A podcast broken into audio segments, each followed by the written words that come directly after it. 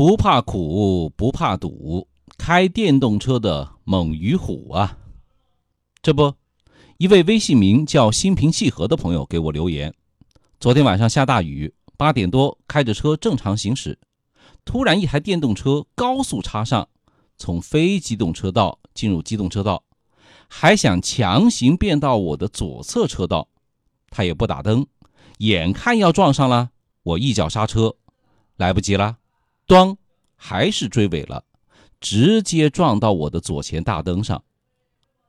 更可恶的是啊，他居然不停车，像什么事儿也没有发生一样，他他就跑了，消失在滚滚车流之中不见了。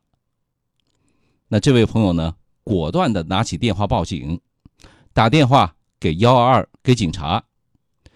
交警叔叔却说：“哎呀。”你的机动车和电动车发生事故，也是你负赔偿责任，还是自己修自己的车，别没事儿找事儿。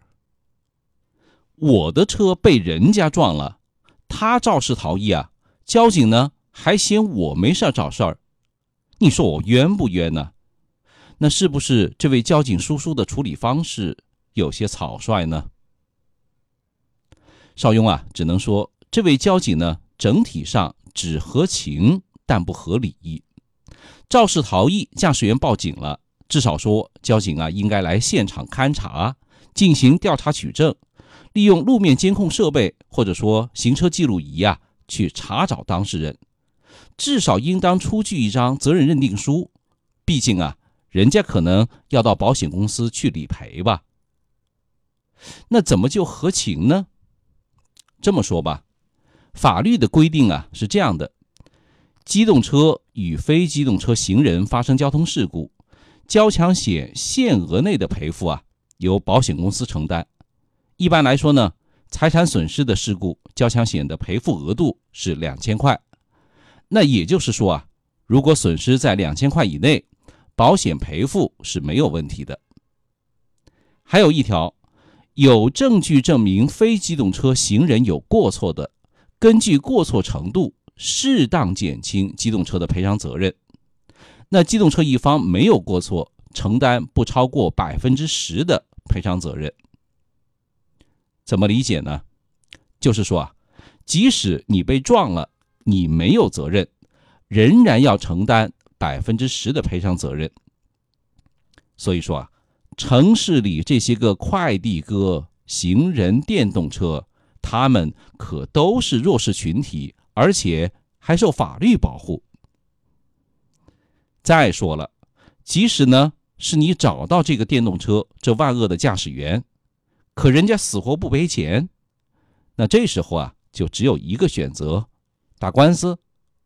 但如果你到法院起诉打官司，民事诉讼啊一般耗时六个月左右，时间不说，还得耗费财力。物力、人力等等等等，你觉得为了这几千块钱的修理费，真心值吗？所以说啊，建议您啊，找交警要个证明，默默的去修理厂，走保险，自己修车。当然，那明年的保费啊，肯定会涨一些。或者说呢，干脆自己掏钱修车，自认倒霉吧。咱们的道交法呀。的确是出于好意，对弱势群体呢进行保护。毕竟你机动车是铁，人家是肉。但有时候呢，也的确啊事与愿违，法律的过度保护啊，反而纵容了他们的违法。从另一个角度来讲啊，反而会让他们呢我行我素，无所顾忌，间接的害了他们。这只能说有待下一步去完善了。关于这个话题，您有什么意见，也可以给我们留言，我们一起来讨论讨论。当然了，您要是能转发分享，那更是极好的。